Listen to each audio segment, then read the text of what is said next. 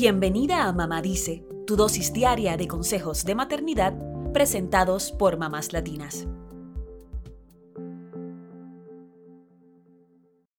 It takes a village to raise a child, dice un famoso proverbio.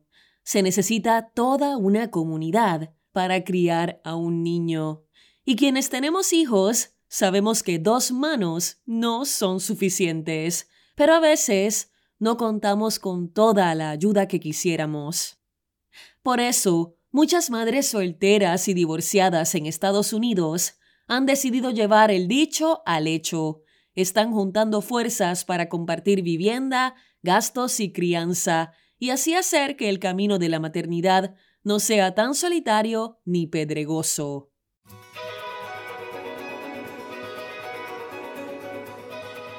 Tal es el caso del estadounidense Christine Barry Keffer, de 32 años y madre de una niña de 4. Hace unos años, Christine estaba casada y trabajaba como especialista en marketing, contó a The New York Times. Primero perdió su trabajo y luego se enteró de que su esposo le era infiel, así que decidió divorciarse. Y en el proceso de encontrarse sola, sin trabajo y sin un lugar a donde ir, una pareja de amigos la invitó junto a su hija a quedarse en su casa de cuatro habitaciones en Jacksonville, Florida. Poco después, otra amiga llamada Tessa Gilder se divorció y junto a sus dos hijos de 5 y un año fue la tercera madre que se sumó al hogar.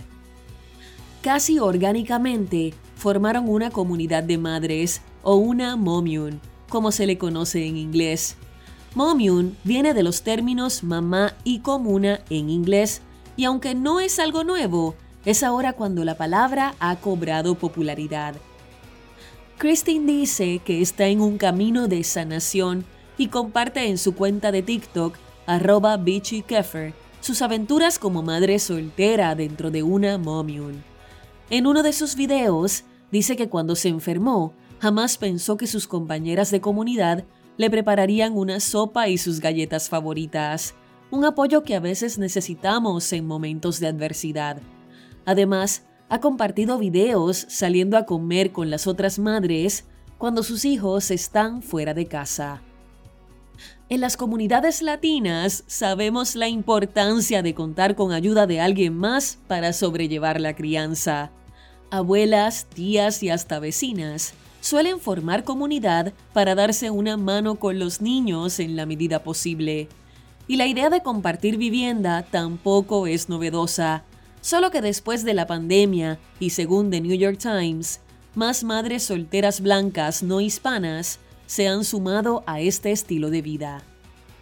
En Estados Unidos, unos 19 millones de niños y niñas viven en familias monoparentales, es decir, solo con uno de los padres. Esto es casi uno de cada tres niños en todo el país, según datos de la Oficina del Censo. El 80% de ellos viven en hogares encabezados por madres solteras. Estudios indican que las madres solteras no solo enfrentan más problemas económicos y tienen ingresos menores a los de los padres solteros, también son más vulnerables a vivir en pobreza y enfrentar problemas emocionales o una falta de apoyo. En el caso de los niños en familias monoparentales, tienen más probabilidades de abandonar la escuela y de tener o causar un embarazo adolescente. Es por esto que compartir recursos ha sido clave para muchas madres solteras. Tal es el caso de Holly Harper, una ejecutiva de marketing y Erin Hopper, una abogada. Ambas eran amigas y se habían divorciado, por lo que decidieron vivir juntas para compartir casa y mejorar la situación económica de sus hijos. Las dos saben lo difícil de enfrentar un divorcio y asumir la responsabilidad de un hogar con un solo adulto en casa. Por eso han ido ayudando a otros padres y madres solteros a encontrar arreglos de vivienda que vayan más acorde con su situación. Ya incluso hay plataformas en línea para buscar a otras madres que quieran conformar una momiun.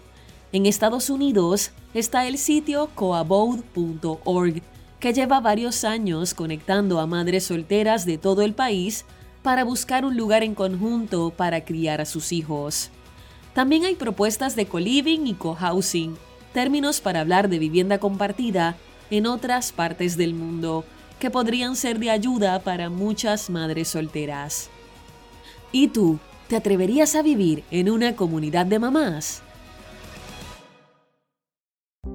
Eso es todo por hoy. Acompáñanos el lunes con más consejitos aquí en Mamá Dice y síguenos en mamáslatinas.com, Mamás Latinas en Instagram y Facebook y Mamás Latinas USA en Twitter.